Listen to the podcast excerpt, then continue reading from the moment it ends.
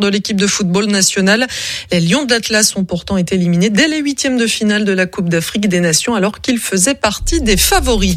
Il est 18h10 à Paris. Vous êtes toujours sur Radio G 101.5 FM.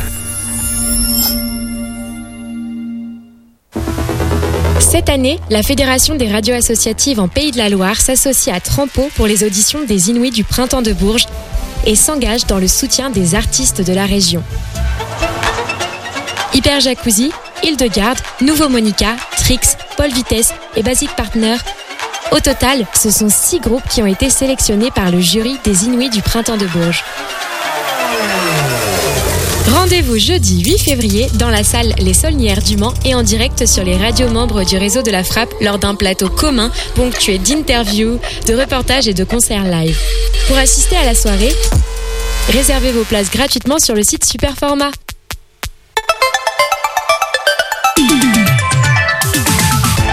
Topette, du lundi au jeudi, la quotidienne radio des Angevines et des Angevins avec Pierre Benoît. Est-ce que tu savais, toi, Mathéo, que les ailes des papillons sont composées de micro-écailles, un petit peu comme, comme les poissons? Et pas du tout, tu m'en apprends des choses, dis donc Pierre Est-ce que tu savais que les papillons pouvaient euh, parcourir plusieurs milliers de kilomètres aussi? Eh bah oui, oui, oui, avec euh, peut-être euh, la migration, j'en sais rien. Voilà, Topette qui se donne des, des airs bucoliques un petit peu ce soir et c'est peut-être en lien avec nos invités de ce soir justement. Mais avant tout ça, le programme de la semaine. Demain, on est avec euh, le Shabada, la mythique scène de musique actuelle, les SMAC, comme on dit dans le jargon. Mercredi, on sera avec les garçons glaciers et les créations de bijoux Emliada. Je va falloir que je m'exerce un peu pour prononcer son, nom. Jeudi, on aura les Folies Angevines avec Willy pour nous parler de courant folie, mais également Olivier pour nous parler de la FIV du samedi soir. Et donc ce soir, nous sommes avec l'asso étudiante Pégase, qui a changé de nom, mais ça on va le découvrir tout à l'heure, qui organise des événements pour la journée mondiale des zones humides. On peut l'appeler la JMZH si on veut. C'est du 9 au 11 février 2024, bien évidemment. Et avec nous en studio pour en parler, Camille Auguet et Shane Cocus, euh, qui sont tous les deux à la faculté des sciences de Belleveille en master biologie écologie. Évolution, ils vont nous en parler de tout ça, de ce master aussi, euh, voilà, et donc Pégase qui est devenu Pégase. Et ça s'entend pas à l'oral, mais avant c'était avec le ZH, mais on aura encore des explications d'ici quelques minutes. Bonsoir Corentin, Bonsoir Pierre Benoît. pris de court, on va faire une brève d'actu avec toi, on va être, euh, on parlait des papillons tout à l'heure, on va parler des abeilles je crois. Exactement, on va parler des abeilles et puis des difficultés euh, que rencontrent les apiculteurs récemment. Et ben voilà, autour de 18h30 environ, topette, euh, première de la semaine, c'est parti. Topette sur le 101.5 avec Pierre Benoît. Il est de retour au Flash Info, le point sur les actus locales à Angers avec toi Mathéo. Rebonsoir Mathéo. Rebonsoir Pierre Benoît, On- rebonsoir à tous. Commence avec un sénateur qui voit son procès repoussé.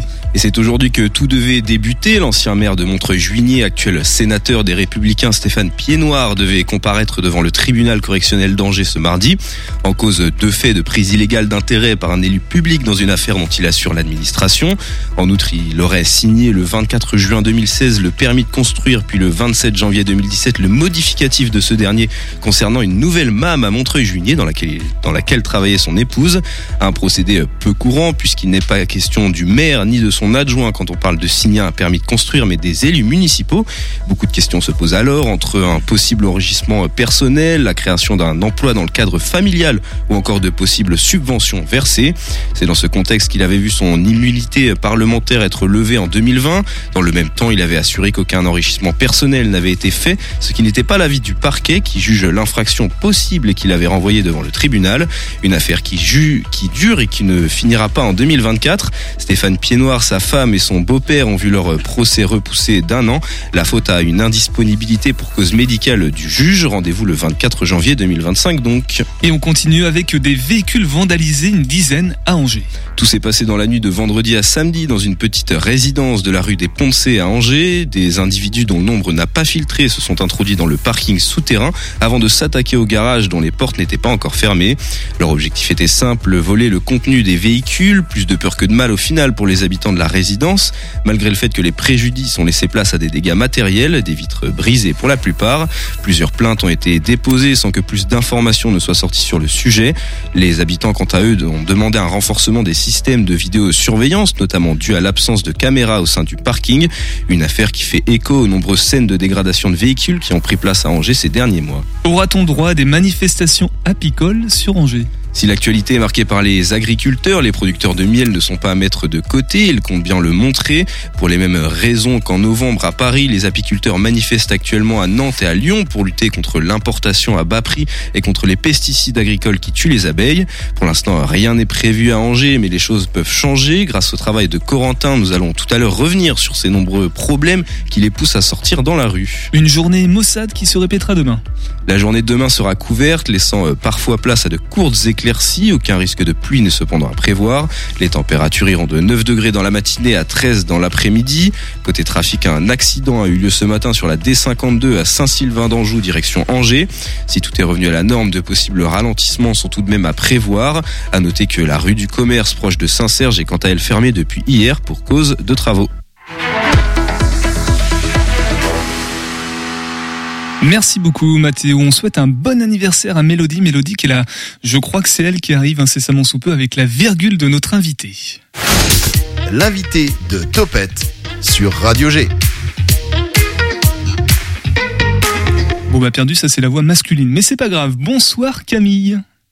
Bonsoir. Et bonsoir Shane. Bonsoir à tous. Euh, Shane qui est le président de l'association Pégase euh, que vous représentez donc ce soir. Camille, toi tu tiens quel rôle? Tu es secrétaire, tu es adjoint, tu, tu Euh, fais quoi? pas réellement de rôle au sein de l'association. J'en fais partie, euh, comme euh, tous les membres de la promo. Voilà, tu fais partie, tu es membre actif de l'association Pégase, une association naturaliste, donc en lien avec la faculté des sciences de Belbèche. Vous êtes tous deux en master biologie, écologie, évolution. Je crois même qu'il y a deux promotions distinctes. Je sais pas dans laquelle des deux vous êtes, mais peut-être est-ce gestion de la bio- biodiversité dans les socio-écosystèmes? Dis donc, ça, ça a changé tout ça. Vous allez nous le dire tout à l'heure en, en fin d'émission.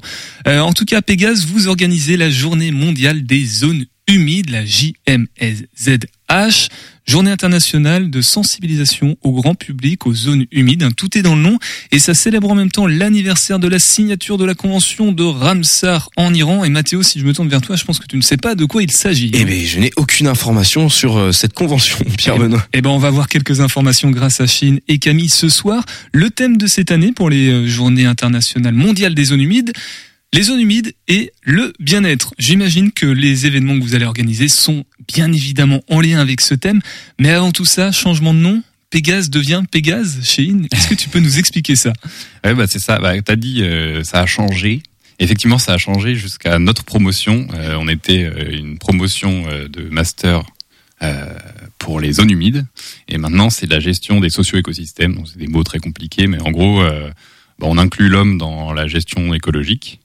Euh, donc euh, tout ce qui est agriculture, apiculture, ça nous parle. On parle, on bosse beaucoup avec les agriculteurs. Euh, tout ce qui est gestion de la biodiversité en général et pas que les zones humides, même s'il y en a plein dans la région. Voilà, toutes ces choses. Voilà. Et du coup, Pégase avec ZH à la fin, l'ancien nom, c'était pour zone humide et maintenant c'est SE pour socio-écosystème, tout simplement. Socio-écosystème, tout simplement. Voilà, vous, euh, c'est- bien, ça n'a pas trop changé. Si le nom de la, de la, de la promotion avait été différent, ça aurait été un peu plus compliqué, mais heureusement, ça, ça colle aussi. Le rôle de, de cette association, euh, Camille, en tant que membre active, ça sert à quoi? C'est que pour les journées mondiales des zones humides ou il y a d'autres activités en, en lien avec euh, cette association Pégase Alors, euh, c'est vrai que l'association, elle a un grand rôle dans l'organisation de ces GMZH. Chaque année, ça fait plus de 20 ans qu'on organise cette, euh, ce, ce week-end. Mais on a aussi euh, un rôle euh, dans la sensibilisation à l'environnement, nota- notamment euh, auprès, par exemple, de scolaires. On peut faire euh, certaines sorties avec euh, des associations naturalistes. Euh, on fait un, un suivi de salamandres aussi euh, à l'étang Saint-Nicolas. Euh, on on participe euh, à des jardins partagés, euh, à la fac, euh, tout ça. D'une certaine manière, vous faites partager le grand public ce que vous voyez en cours et votre passion. C'est plus qu'une passion, c'est votre cursus scolaire. Vous faites partager ça auprès du grand public via cette association, en gros. Ouais, tout à fait. Voilà. Comme les J, tu l'as dit, un JMZH, les journées mondiales des, des, zones humides dont on parle ce soir. C'est du 9 au 11 février hein, cette année, donc c'est bien les journées. Euh, quel est le programme? On, va faire quoi là? Je vois que Camille, tu as tout le programme sous les yeux et Chine, tu me disais tout à l'heure, juste avant le début d'émission, c'est aussi disponible sur le site internet. Plusieurs jours, plusieurs activités. Est-ce qu'on va faire beaucoup de blabla ou il y aura un petit peu de pratique et on va aussi compter des salamandres? Alors je peux peut-être commencer, puis tu feras le détail. Euh, en gros, ça commence euh, de façon plus blabla. le vendredi soir, il y a un ciné-débat. On projette un film naturaliste euh, filmé par des gens de l'IFCAM. C'est un institut de institut du film naturaliste, quelque chose comme ça. Bon, ils apprennent à filmer des animaux, plutôt stylé. Euh, donc euh, le thème c'est le ragondin, qui est une espèce invasive, euh, et comment le ragondin est géré. Donc il y a la projection du film, et ensuite il y a des spécialistes qui vont parler de ça, et donc c'est ouvert à tous, bien sûr. Il y aura à manger à la fin, j'aime bien préciser. c'est gratuit, c'est ouvert, il n'y a pas d'inscription.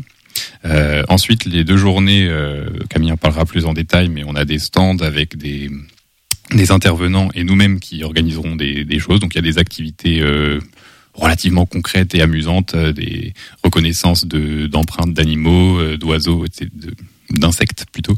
Euh, des petites empreintes du coup. Hein. Des petites empreintes. Ouais, euh, ragondin quand même, c'est pas c'est pas si petit finalement. et vous pourrez repartir avec votre petite empreinte d'animal, ça c'est chouette. Euh, et tout le long de, du week-end, il y aura des conférences aussi. Donc euh, on reste dans le blabla, mais c'est des conférences intéressantes euh, sur plein de sujets, notamment des euh, la gratification Ramsar, euh, on en parlait tout à l'heure, la convention de protection des zones humides d'une zone euh, dans le parc naturel régional, il me semble. Enfin, ils sont en train de négocier pour faire ça. Euh, et dans le concret, samedi soir, il y a une sortie naturaliste à l'étang Saint-Nicolas. Il y a encore des places, mais il faut s'inscrire. Les places partent relativement vite. Euh, donc c'est avec Martin Bonhomme, un spécialiste des amphibiens et des reptiles euh, du, de l'Ouest. Et tous les ans, il fait ça. Il vient depuis une éternité, bien plus longtemps que nous en tout cas. Donc samedi soir à l'étang Saint-Nicolas, si vous voulez tripoter des amphibiens, et eh ben ce sera l'occasion. Voilà, inscrivez-vous rapidement. Pour les détails du coup de Camille, depuis tout à l'heure, Shane nous dit que tu donneras les détails. Euh, est-ce qu'il y a des, petits événements ou au moins les infos pratiques peut-être concernant tout ça pratiques. Alors en fait, euh, du coup, euh, ce sera, il y aura beaucoup de stands. Il y aura des stands organisés par Pégase. Donc par exemple, on aura un stand naturaliste où on pourra découvrir bah, des empreintes, des plumes d'oiseaux. On aura des microscopes, tout ça. On aura euh, des petits jeux aussi, des petits jeux interactifs euh, de réseau trophique où il faudra replacer un peu les proies, les prédateurs euh, dans des milieux. On aura une course d'orientation aussi qu'on a organisée qui tournera autour des socio-écosystèmes et des zones humides. On aura des activités manuelles pour les petits. On a aussi du coup des intervenants extérieurs comme euh, bah, Martin Bonhomme, le naturaliste euh, en herpétologie, là, qui vient présenter un stand sur euh, le plus grand, la plus grande zone humide française, qui est le Marais de Caux en Guyane française. On a France Nature Environnement qui vient présenter ce qu'ils font. On a le la LPO aussi, je crois. Alors la LPO ne vient pas, mais c'est vrai qu'ils nous prêtent leur maquette des basses vallées angevines, une maquette euh, interactive, et nous on la présentera euh, pour eux. C'est clairement l'événement des, des, zones humides à Angers, hein. en dehors de ce que l'association Pégase, une association étudiante quand même, propose. Il n'y a pas d'autre événement hein, ce, ce week-end-là. Non, bah, euh, il y a un site Ramsar France qui recense toutes les activités faites pour les, la journée mondiale, parce qu'on n'organise pas tout seul la journée mondiale. C'est pas, vous qui, oui, voilà. En tout cas, Angers, c'est vous qui l'avez l'échelle angevine de la journée mondiale. Et ouais, il y a pas. Bah, je crois que la LPO fait quelques sorties, mais c'est c'était surtout la semaine dernière parce que la journée en soi à la base c'était le 2 février et ensuite ça court sur tout le mois donc euh, voilà. Et euh, oui. Et d'un mot sur le thème du bien-être du coup euh, est-ce que vous, socio socio c'est comment? Socio, écosystème donc déjà dans l'intitulé de votre promotion voilà on inclut l'homme donc la notion de bien-être. Comment au travers de la programmation vous avez essayé de d'apporter cette touche bien-être? Ça veut dire quoi? Il y aura des des exercices de yoga, des initiations yoga auprès de l'étang Saint-Nicolas. Ça marche comment, Camille? Euh, bah ça va plus être dans le fait de montrer en fait que la nature nous apporte des choses donc euh, au travers euh, plus de, de de ce qu'on y fait donc ça va être les randos les petites sorties qu'on peut faire les, les avantages qu'on a à faire attention à, à son environnement, aux écosystèmes euh, qui sont à proximité de nous, on va pouvoir justement découvrir qu'il y en a. On pense tout de suite à des marais, comme tu parlais tout à l'heure en Guyane, le plus grand marais de France, la plus grande zone humide de, de France, mais en fait c'est aussi en ville certainement, et ça on va pouvoir en, en, parler juste après une petite balade justement sur les bords de Loire. Ça se passe avec Camille, en balade avec Camille sur le 100.5 FM. Envie de partir en vadrouille? Viens, je t'emmène avec moi.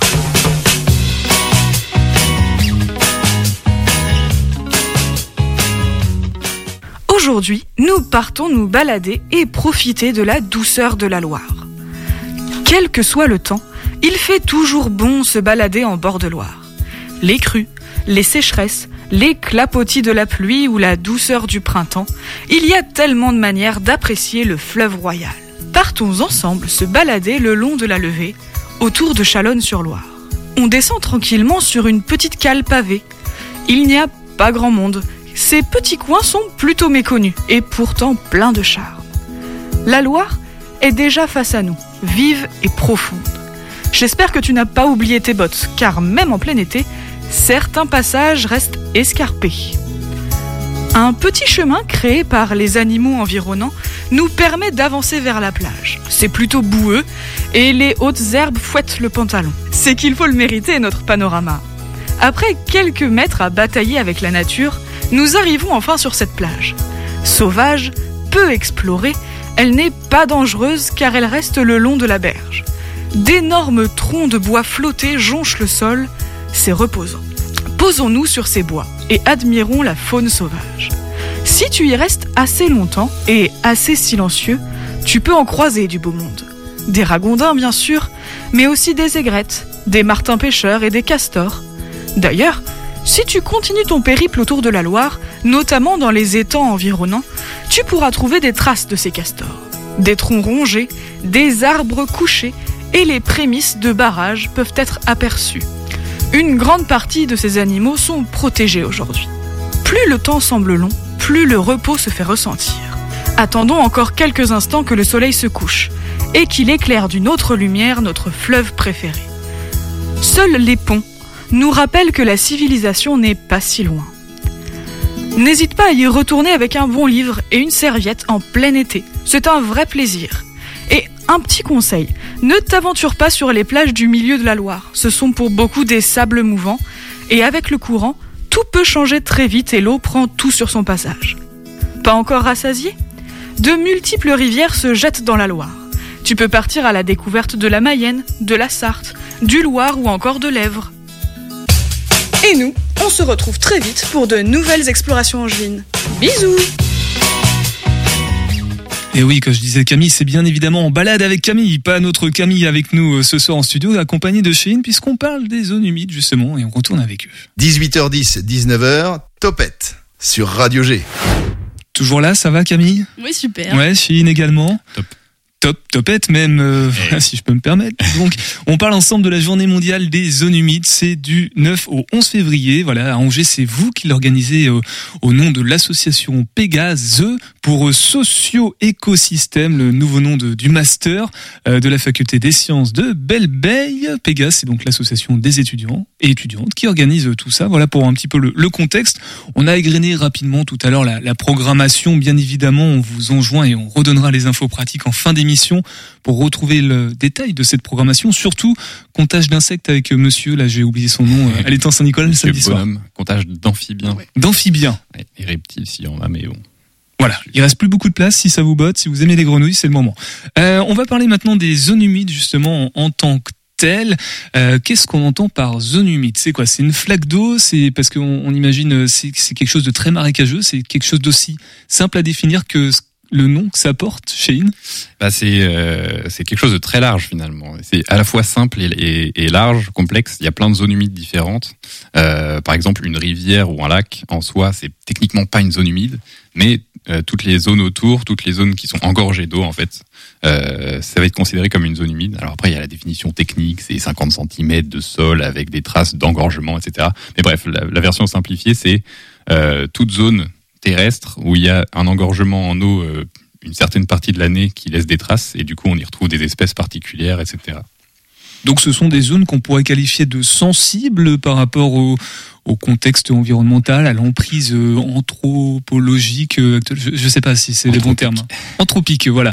Est-ce que Camille, ce sont des, des zones qui sont en danger? Est-ce qu'il y a un problème lié justement à ces zones humides? Oui, tout à fait. Ça fait bah, quelques années en fait que ce sont des milieux qui, qui ont tendance à plutôt disparaître notamment entre autres avec le dérèglement climatique, parce que comme c'est de l'eau, et ben l'été par exemple, elles vont être asséchées beaucoup plus rapidement. L'hiver, elles vont récupérer de l'eau, mais beaucoup beaucoup moins en fait qu'il y a quelques années. Donc ouais, c'est des zones qui tendent à disparaître et euh, qui euh, pourtant euh, accueille une biodiversité incroyable en fait. C'est ça la conséquence du coup chez Lina? Ouais, bah, je rajouterais même que depuis, je crois, j'ai eu la stat, j'ai révisé. Depuis 1850, on a perdu plus de 70% des zones humides avec l'anthropisation et tout, on en parlait. Et c'est un truc qui s'accélère depuis 20-30 ans. voilà. Et pour ce qui est de la biodiversité, ouais, c'est un truc ultra riche. Euh, sur une toute petite flaque d'eau, vous pouvez au cours de l'année avoir euh, cinq fois plus d'espèces que le champ autour, si on est dans un champ par exemple.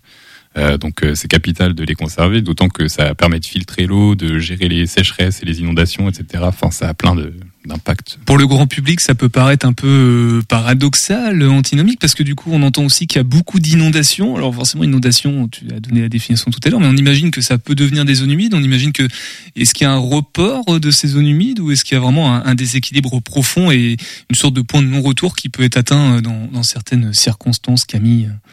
Euh, bah on, Panique. en gros, la zone humide, c'est une zone de rétention d'eau avant tout. Donc pendant les périodes de sécheresse, ça va pouvoir redistribuer l'eau qui a été euh, engorgée pendant l'hiver, par exemple. Et pendant les périodes d'inondation, ça va permettre de capter un maximum de cette eau. Euh, c'est pour ça qu'à Angers, on détruit pas les zones humides qui arrivent de la Maine et de la Sarthe, par exemple, parce que ça permet d'atténuer les crues qu'il y a déjà toute l'année. Et si on les retirait, euh, bah Angers serait sous la flotte tous les ans. Quoi. Tiens, Corentin euh, ou Mathéo, euh, par rapport à ces zones humides, quel regard vous portez, quelle sensibilisation vous avez vous aussi en tant que que jeune, par exemple, Corentin? Eh ben, sincèrement, j'en avais jamais entendu parler, euh, ne serait-ce que au collège ou, au lycée. Donc, je sais pas si c'est quelque chose qu'on apprend au collège et au lycée, justement, de d'étudier ces zones humides. Je, je ne pense pas. Mais ouais, pas beaucoup de pas beaucoup de connaissances à ce sujet. Et toi, Mathéo et bah, euh, comme l'a dit Corentin, euh, on n'est pas vraiment informé euh, sur la chose. C'est vrai que moi et même les gens que je côtoie en global, on n'en parle strictement jamais. donc déjà la journée, je pense qu'elle est, elle est très importante. Et au-delà de ça, moi je voulais rebondir avec une petite question. Est-ce que dans cette journée-là, on aura une petite partie sur le parc Balzac? Parce que le parc Balzac, c'est un cas particulier, unique à la ville d'Angers. Et t'en parlais juste avant, c'est aussi pour éviter les inondations. Donc, est-ce qu'il y aura euh, pourquoi pas une petite partie sur le parc Balzac euh, à cette journée. Chine. Euh, bah il n'y a pas de truc prévu en particulier sur le parc Balzac, il me semble. Par contre, bah au cours de, bah déjà tous les acteurs qu'on invite, c'est des acteurs locaux, au maximum régionaux, donc ils connaissent pas mal la ville d'Angers. C'est vrai qu'on est dans une ville assez particulière. Il y a l'étang Saint-Nicolas, le lac de Maine, etc. c'est très très particulier pour ça.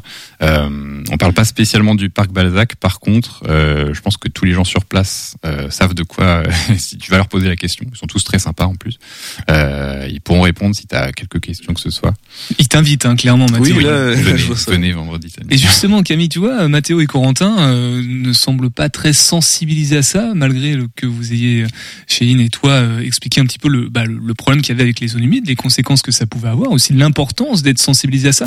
C'est donc l'intérêt de ces journées mondiales et des événements que vous organisez, comme le, je reprends les dates, du 9 au 11 février, c'est aussi de parler peut-être aux jeunes plus Ouais, complètement. Alors euh, que ce soit euh, les jeunes, en fait, ça, vraiment ça vise tout public, les, tout petits, les ados, euh, les, adultes, vraiment tout le monde.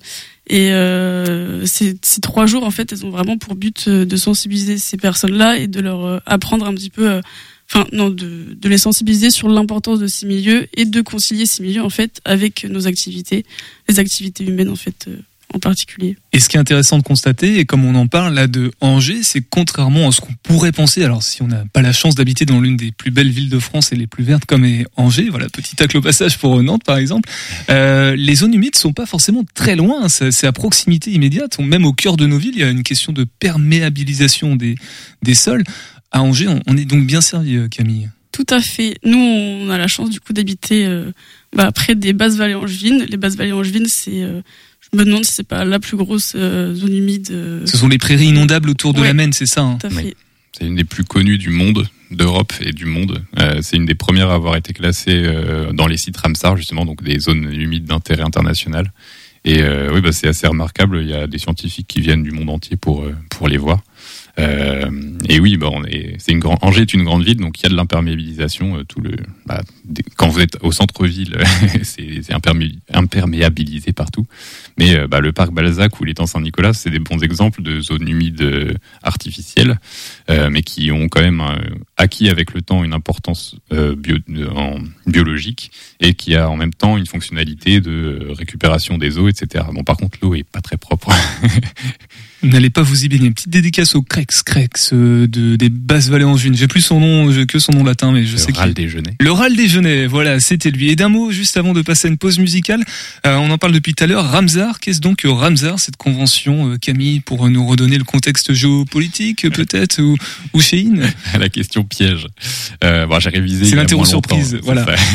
en gros, c'est une convention, je crois qu'elle date de 71 et qui a été ratifiée par euh, la, plus de la moitié des pays du monde, voire euh, une majorité des pays du monde, euh, pour la protection de ces zones humides, justement. Dans les années 70, on a commencé à se rendre compte qu'on faisait n'importe quoi avec la gestion de l'environnement et notamment l'eau, euh, qui est quand même une ressource vitale pour l'homme. Et donc, euh, il y a cette convention de protection des zones humides qui a été mise en place. Euh, et je crois que la France est rentrée en 86, si j'ai bien révisé, hein, vraiment, je suis bon élève. Euh, donc ça permet de classer des sites en zone d'intérêt international et en soi il n'y a pas vraiment de contraintes sur le coût, il n'y a pas une amende si on gère pas bien cette euh, cette zone, mais euh, ça permet de mettre une lumière et pour le coup parmi toutes les conventions, on connaît les COP, etc., les COP climat, euh, aucune n'a d'importance légale, il n'y a aucune contrainte pour les pays, mais Ramsar c'est quelque chose qui a plutôt bien fonctionné. Je crois qu'il y a eu une prise de conscience internationale à ce moment-là et ça permet de mettre en lumière des lieux importants. Eh ben avec euh, ces belles paroles, on se demande bien vers où va Cheyne euh, avec son master biologie, écologie, évolution euh, dans la promotion, gestion de la biodiversité, dans les socio-écosystèmes, mais aussi Camille. Bah voilà ce qu'on va leur demander dans quelques instants sur le 100.5 FM. Mais avant tout ça, on écoute Silbo de Féloche et on revient tous ensemble.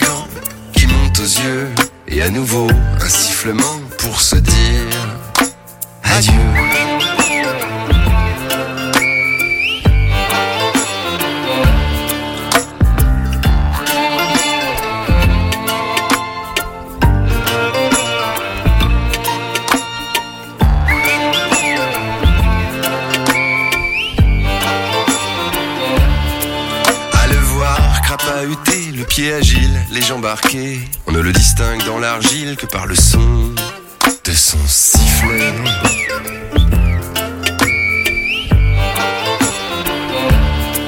La lucha canaria pour protéger son île, El Silbo pour braver la Guardia civile.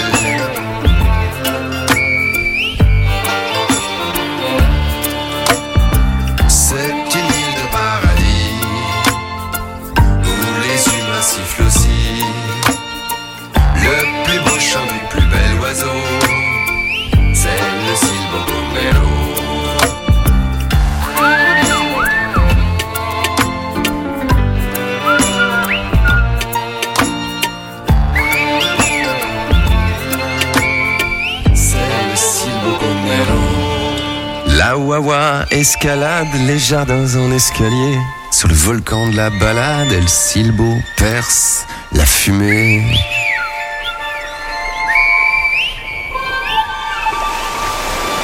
Et me voilà, petit géant, à siffler dans le vent. Les deux, trois mots que j'ai gardés s'envolent vers toi. Silbo de Féloche, ça date comme on disait en studio, voilà. C'est peut-être un petit peu raccord, moi ça m'évoque un petit peu les, les zones humides, la biodiversité, tout ça, les BVA justement, les basses vallées angevines dont on parlait tout à l'heure, et le fameux râle des genêts. Du râle des genêts aux abeilles, il n'y a qu'un tout petit pas, un tout petit battement d'aile même, qu'on va se permettre de franchir maintenant ce soir dans Topette avec la brève d'actu et toi Corentin?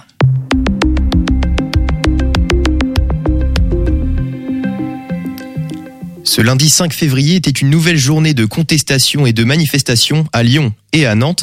Après les agriculteurs, ce sont les apiculteurs qui sont dans les rues. En cause, le miel d'importation à bas prix venant généralement des pays de l'Est. Ce miel importé est parfois vendu moins de 2 euros le kilo. Résultat, la production française a du mal à s'écouler.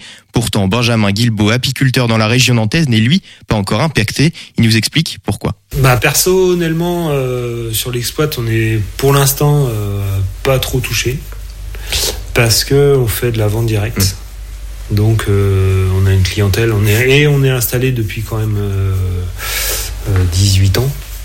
Donc euh, on a quand même des clients fidèles et puis qui sont contents de venir chercher du miel chez nous. euh, voilà. Donc pour l'instant, on n'en est pas, on n'est pas impacté euh, avec ça. En plus de ça, nos apiculteurs font face à de nombreux problèmes pour maintenir en vie leurs abeilles. Les frelons asiatiques sont la principale menace pour elles. Un frelon asiatique pourrait en moyenne attraper entre, 30 entre 50 et 60 abeilles par jour. Les frelons stressent les abeilles et les empêchent de sortir pour faire leur dernière rentrée de nectar et ainsi tenir tout l'hiver. Pour remédier à ça, des mesures ont été mises en place. C'est ce que nous rappelle Benjamin Guilbeault. Il y a un plan, plan national frelon qui vient d'être, euh, enfin qui va être déployé dans les mois qui viennent pour essayer de, pour essayer de limiter un peu cette pression de frelon. Quoi. Il ne s'agit pas de, de vouloir euh, éradiquer euh, ce frelon asiatique puisque maintenant il est partout et euh, voilà. Mais, mais si on arrivait à maintenir une pression supportable pour les ruches. Au total, près de 50 000 euros devraient être débloqués avec la mise en place de pièges. En plus des frelons asiatiques, un autre parasite est lui plus problématique et ne laisse aucun répit aux producteurs de miel. L'apiculteur nous explique. Ben, le, notre, notre gros ennemi, c'est le varroa. C'est un parasite, euh, c'est comme un tic, adapté à l'abeille. Et, et qui parasite l'abeille, euh, l'abeille adulte et les larves des futures abeilles. Et il est assez compliqué à. Enfin, c'est assez difficile de s'en débarrasser. Donc, on essaye d'en avoir le moins possible dans les ruches. On fait deux traitements par an euh, contre ça, mais euh, le varroa, il est vecteur de virus.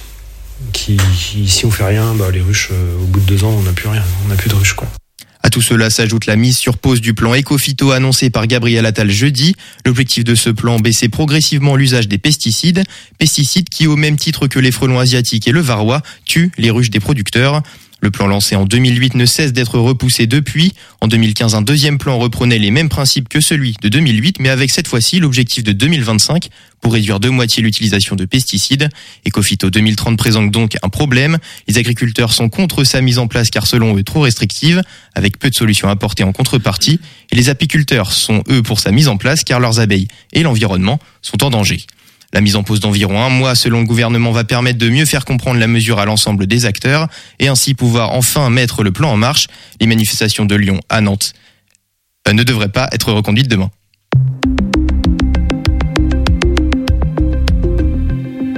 Merci beaucoup Corentin. On était du côté de, de Nantes, de Lyon. On va partir tout à l'heure en Mayenne avec euh, toi, Mathéo et Margot, surtout de l'autre radio. Mais avant tout ça, on va retrouver nos, nos JMZH. 18h10, 19h, Topette avec Pierre Benoît. C'est quoi les JMZH, euh, Corentin?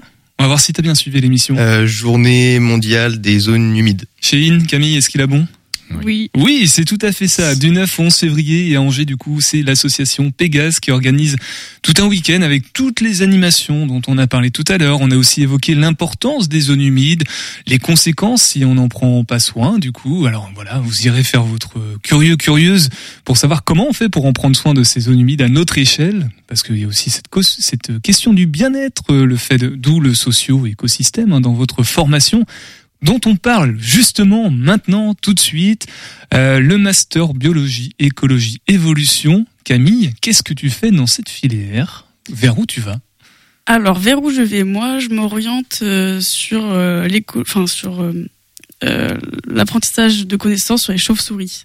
J'aimerais en fait contribuer à la préservation de ces espèces et des espèces qui qui tendent à disparaître ces dernières années et euh, enfin ça fait longtemps même d'ailleurs et euh, à cause de la perte de leur habitat ou de la perte euh, de, de moins d'alimentation en fait au fur et à mesure des années, euh, notamment à cause des pesticides d'ailleurs qui font qu'il y a moins d'insectes.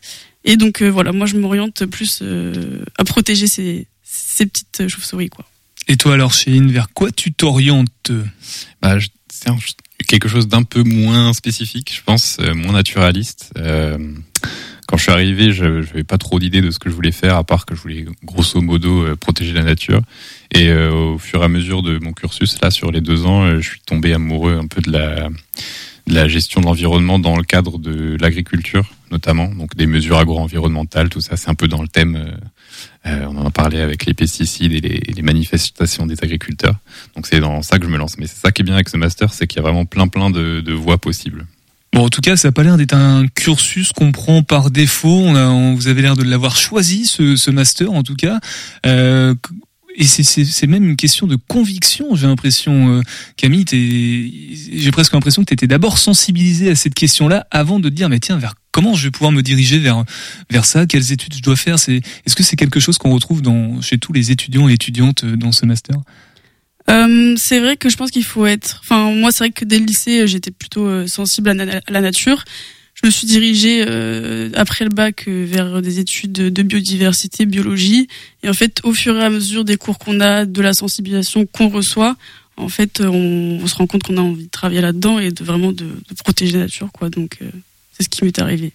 Ouais, Chine, tu, tu trouves que cette conviction de ce, ce- cette euh, comment dire cette prise de conscience de la fragilité de ce qui nous environne et de la nécessité d'agir, c'est vraiment quelque chose aussi qui est partagé entre euh, tout le monde, tous vos camarades, que ce soit dans Pégase ou même plus généralement dans les promotions? Ouais, bah, je pense que déjà pour pour arriver dans un master, la sélection est difficile, etc. Donc il faut avoir fait euh, une licence ou un parcours en lien avec la nature. Et déjà pour ça, bon, soit faut juste être bon en SVT, soit euh, avoir une fibre un peu euh, de pas de- d'avoir une conscience de, de l'environnement, quoi. Même quand on est un citadin un peu comme moi. Euh, mais oui, je pense que c'est quelque chose qu'on partage. De toute façon, à force de travailler aux côtés de la nature, on finit par euh, l'adopter ou à être adopté par elle. Je sais pas dans quel sens ça fonctionne. Ça pourrait sembler évident que vous, en tant que jeune, vous soyez euh, plus sensibilisé à toutes ces questions-là, environnementales, écologiques, socio-écosystème, système, voilà, tout simplement. Euh, pourtant, tout le monde n'est pas aussi sensibilisé. Est-ce que vous constatez encore euh, des, besoins d'amélioration, justement, au travers de ces journées mondiales que vous organisez des zones humides ou, ou des autres événements et actions de, de Pégase, la nécessité de bien informer, notamment les jeunes générations Camille Euh, ouais, c'est vrai que, enfin, c'est vrai que tout le monde n'est pas sensibilisé à ça et pour plusieurs raisons et c'est pas grave, mais euh, c'est vrai que, enfin, ce serait, ce serait mieux que tout le monde se rende compte en fait que, bah voilà, en fait, on vit dans un environnement qui- qu'il faut protéger parce qu'en fait, on en tire aussi euh, beaucoup de beaucoup d'avantages de, de cet environnement en fait, et donc euh, ce serait, ce serait cool quoi. Ce serait sympa de le faire, ouais. Alors, pa- par exemple, Mathéo et Corentin, euh, j'imagine que l'environnement, ça vous touche aussi. Mathéo, t'es un peu concerné. Enfin, tu te sens, tu t'es conscient de de, de l'alarme, de l'alerte qu'il y a à ce niveau-là? Euh, bah oui, bien sûr. Je disais que je suis pas sensibilisé à la cause des zones humides, mais ça veut pas dire forcément que je suis pas sensibilisé à la cause écologique euh, en global. D'ailleurs, je salue ma maman hein, qui me qui me bah, me sensibilise depuis tout petit à cette cause-là. Et puis euh, du coup, bah oui, je trouve que c'est vraiment important. Euh, toutes les causes sont bonnes à prendre, euh, surtout quand c'est des quand on se situe plutôt sur un, territoire euh, comme le nôtre, qui est aussi concerné. Enfin, en tout cas, c'est ce que ça m'évoque. Donc euh, oui, je pense que c'est quelque chose qu'il est important de et pourtant, en tant que jeune, euh, comme Mathéo, par exemple, on, on peut se sentir déconcerté dans le sens décontenancé parce qu'on sait pas trop quoi faire finalement. Et il était peut-être pas bon en SVT, Mathéo. Alors, euh, Chine, toi, tu une licence de SVT quand même. Ah bon bah il était bon c'est peut-être pas le bon exemple mais euh, voilà Math- euh, Corentin n'était pas bon en SVT lui aussi il se sent concerné par ces questions-là. Euh, Qu'est-ce qu'on peut faire euh, au quotidien? Des petits gestes simples en lien avec notre environnement immédiat là on parlait du parc Balzac c'est pas couper une fleur je sais pas des vraiment des choses anodines. Bah, quand on se balade en nature, il y a des gestes, enfin des gestes simples, des réflexes plutôt que des gestes, je pense, euh, qui sont bons à adopter. Déjà, suivre les chemins toujours, parce que le piétinage, le piétinement, euh, c'est quelque chose de très impactant. Par exemple, à l'étang Saint-Nicolas, on est au comité de pilotage de l'étape de l'espace naturel sensible, parce que c'est un espace naturel sensible. Et euh, la création de nouveaux chemins, ça, ça détruit euh, littéralement les landes qui sont juste au-dessus. Euh, voilà, bon, pas prélevé de- de- euh, ça semblait euh, évident aussi, même si c'est des jolies fleurs, il vaut mieux éviter, euh, parce que souvent elles sont un peu isolées et elles ont besoin d'être là. Et puis, bah, pas acheter de déchets, ce genre de choses, c'est déjà assez sale comme ça dans les cours d'eau français. Émerveillez-vous, c'est un peu comme dans les musées, on regarde avec les yeux, en fait. Là, on touche, on touche pas, on, s'émerveille, mais on évite de, de récolter tout ce qu'il y a autour de nous. Et euh, si des personnes un peu plus jeunes, euh, Camille, nous entendent et se disent, ouais, moi j'ai des convictions justement, ce soit les chauves-souris, les papillons, comme j'énonçais tout à l'heure en, en début d'émission, euh, pour bien comprendre votre licence, enfin votre master et vos promotions, comment on fait pour pour atteindre ce niveau-là, quel est le, le parcours euh, un peu recommandé? Être bon en SVT, ça on a compris, euh, faire un bac et puis ensuite aller vers une licence euh, GPN par exemple? Oui, pourquoi pas. ouais. Gestion protection de la nature. Tout à fait, exact. Euh, ouais, après, bah, vraiment la qualité la plus importante, je dirais que c'est vraiment euh, aimer la nature, quoi, euh, vouloir euh, vouloir se lancer là-dedans. Euh, après, enfin, je trouve pas ça ça peut être euh, vraiment inné, quoi. Mais euh, faut faut aimer la nature, aimer être au contact euh, des gens aussi, parce que mine de rien, on est amené à être dans un milieu où on est beaucoup en contact avec les gens, avec la nature et et on peut s'investir dans des associations comme la LPO par exemple, en tant que bénévole, aller faire des sorties au lac de Maine. Et en termes de débouchés, entre guillemets, en, termes de métier, pour euh, donner vraiment une image précise, euh, Cheyenne, quel métier on peut faire finalement avec ce master? Bah, le terme général, c'est écologue, euh, qui est un mot très très large parce que l'écologie, c'est littéralement l'étude de tous les écosystèmes, du, du sol jusqu'au ciel, les animaux, les plantes, tout ce que vous voulez. Et concrètement, les, structures qu'embauchent, ça va être des, communautés de communes, des structures publiques comme ça qui ont besoin de gérer des espaces. Euh, Ça peut être euh, des fédérations de chasseurs, des choses comme ça, qui sont des gros propriétaires fonciers et qui gèrent des, des parcelles agricoles, euh, des chambres d'agriculture. L'ONF aussi, certainement L'ONF, la LPO, des associations naturalistes. C'est vrai que j'en parle pas. Euh, c'est un peu moins euh, mes, mes débouchés à moi. Euh, mais oui, des associations, des associations natu- naturalistes. Eh ben, c'est la fin de soirée. Euh, voilà, si vous êtes plus dans les trucs euh, biologiques euh, durs comme comme Camille qui aime les chauves-souris. Voilà, là c'était très très spécifique. En tout cas, vous serez très certainement les acteurs et actrices euh, de l'évolution des socio-écosystèmes de demain qui évoluent euh, déjà. Donc, euh, bah merci pour ça, merci de de, de prendre conscience et d'être cette jeune génération qui montre la voie. Certainement qu'il y en aura d'autres. Et si ça vous intéresse comme sujet, donc les Journées mondiales des zones humides du 9 au 11 février 2024. Et on redonne toutes les infos pratiques dans quelques minutes. Avant tout ça, avec toi Mathéo, on part en Mayenne. Et oui, Anne-Marie euh, Aubois est chapelière modiste à Rullier-Froidfond dans le sud Mayenne. Elle nous raconte sa reconversion professionnelle à l'âge de 55 ans et cette passion qui s'étend de la création artistique jusqu'à sa rencontre avec l'histoire des gens qu'elle reçoit. Un reportage de Margot Doucet de l'autre radio.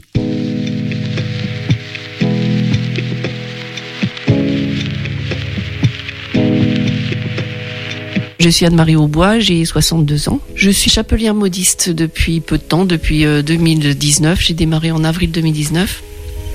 Et avant, j'étais informaticienne dans un grand groupe euh, agroalimentaire. Je suis très fière de, des 35 ans que j'ai passé euh, euh, dans ce cadre-là.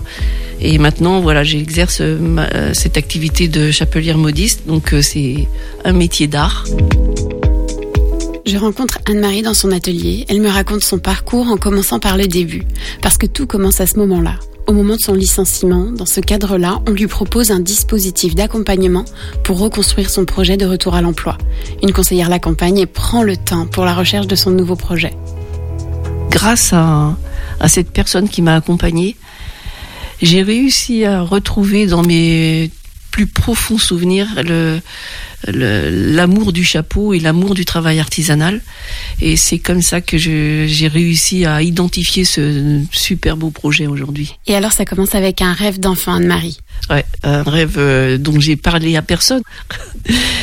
En fait, quand je sortais de l'école et que j'avais, euh, qu'on était un petit peu en avance, pour pas rentrer trop tard à la maison, je passais par le centre-ville de Château-Gontier et il y avait une modiste qui se trouve euh, à peu près où euh, se trouve Goupy-Capret aujourd'hui, Goupy-Capret et Strassy.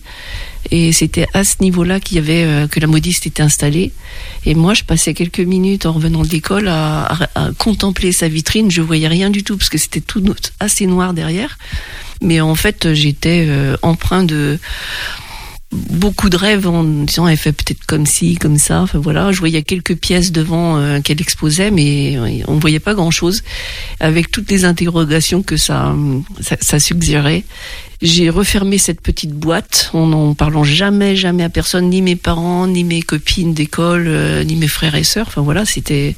Je suis issue d'une famille modeste et, et des familles comme la mienne, on n'allait pas se chapeauter chez cette modiste-là, ça, ça, ça aurait coûté trop cher. Donc voilà.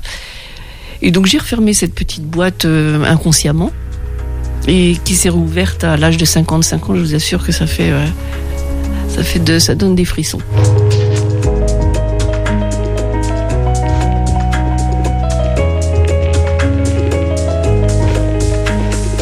Anne-Marie a donc suivi deux formations, une de modiste à Etretat avec Karine Niederman et une formation de styliste en accessoires de mode sur deux ans. Et ça a été euh, une formation extrêmement stimulante qui faisait que je travaillais beaucoup plus que, que dans mon métier d'informaticienne. hein. Je travaillais y compris euh, le week-end. Mais euh, c'était là j'ai découvert vraiment une vraie passion. Et donc Anne-Marie, vous me disiez que ce qui vous porte énormément dans ce métier de chapelière modiste, c'est la relation et le contact avec les gens que vous rencontrez. Oui, en fait, euh, la personne, quand elle vient euh, pour euh, la création de son accessoire de mode, en fait, on, laisse libre cours à- sur le plan créatif. On s'échappe un petit peu du quotidien. Bon, ma clientèle, elle est sur le mariage, enfin la cérémonie. Hein, pour coiffer euh, ou les mariés ou les invités, enfin voilà, c'est un petit chapeau, ça fait, ça rend une tenue euh, très élégante. Ça peut être des chapeaux à usage pour se protéger du soleil pour l'été euh, ou l'hiver pour se protéger du froid. Mais aussi, ça peut être dans des contextes un petit peu moins moins drôles. Ça peut être suite à, à des petits problèmes de peau, voilà, plus ou moins graves, mais avoir vraiment besoin de se protéger le, euh, le crâne. euh, voilà, c'est donc là moi, je me suis découvert enfin une relation avec ma clientèle très très à l'écoute et très très sympa, très dans la l'empathie avec ma clientèle et vraiment ça laisse des super souvenirs. euh, enfin vraiment, c'est des souvenirs, enfin des, des moments super sympas.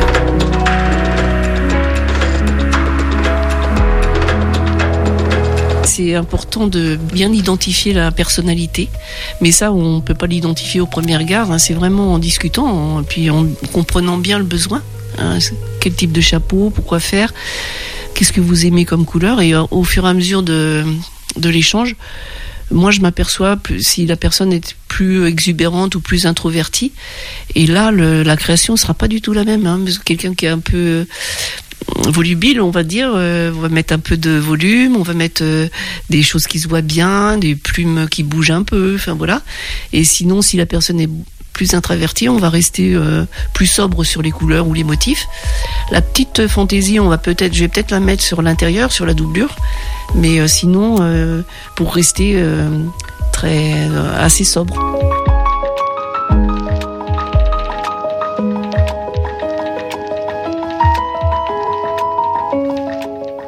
Eh bien, merci beaucoup euh, Margot pour euh, ce reportage de l'autre radio. Il y a l'équipe de Sadego Lintan Cornet qui est déjà en train d'investir les lieux.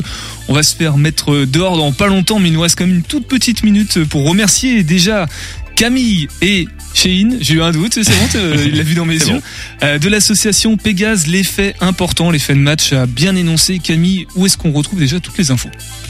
On peut retrouver toutes les infos du coup sur notre site internet pégasanger.fr. P-E-G-A-S-E. Exact. Voilà. Sur notre Instagram aussi, sur LinkedIn. euh, Surtout, Je je pense que le- la porte la- plus simple, c'est Insta. Et ensuite, vous aurez accès à tout sur le site via Instagram. Euh, voilà. Euh, pour le concret. euh, Bah, pour, les, soir- pour les JMZH, les du coup, voilà. Absolument. Euh, vendredi soir, ciné-débat, 18h30 euh, à- au campus Saint-Serge. Ensuite, tout se passe à Saint-Serge. Il y a des stands, des conférences, un atelier de tissage de joncs si vous voulez vous faire un panier vous-même. On est dans le bien-être. là. Euh, Et la sortie naturaliste à l'étang Saint-Nicolas samedi soir sur réservation. Battez-vous. Et ben voilà, ça on l'a bien compris. Mathéo, il est déjà en train, de toute façon, il s'est fait inviter. hein, et s'il veut ses réponses sur le parc Balzac, il n'a plus le choix maintenant du 9 au 11 février. L'assaut Pégase, merci. Je rappelle quand même que vous êtes dans, la, dans le master biologie, écologie, évolution et dans la promotion, gestion de la biodiversité dans les socio-écosystèmes. Merci beaucoup Camille et Chine d'être venus euh, ce soir pour nous en parler. Peut-être à l'année prochaine avec la promo suivante pour parler aussi des journées mondiales des zones humides. Demain, on sera en tout cas avec le Shabada. Voilà, on va brosser les actualités euh, qui se passent du côté de cette scène de musique actuelle, très actuelle. On se dit à demain, 18h10. Topette. Topette.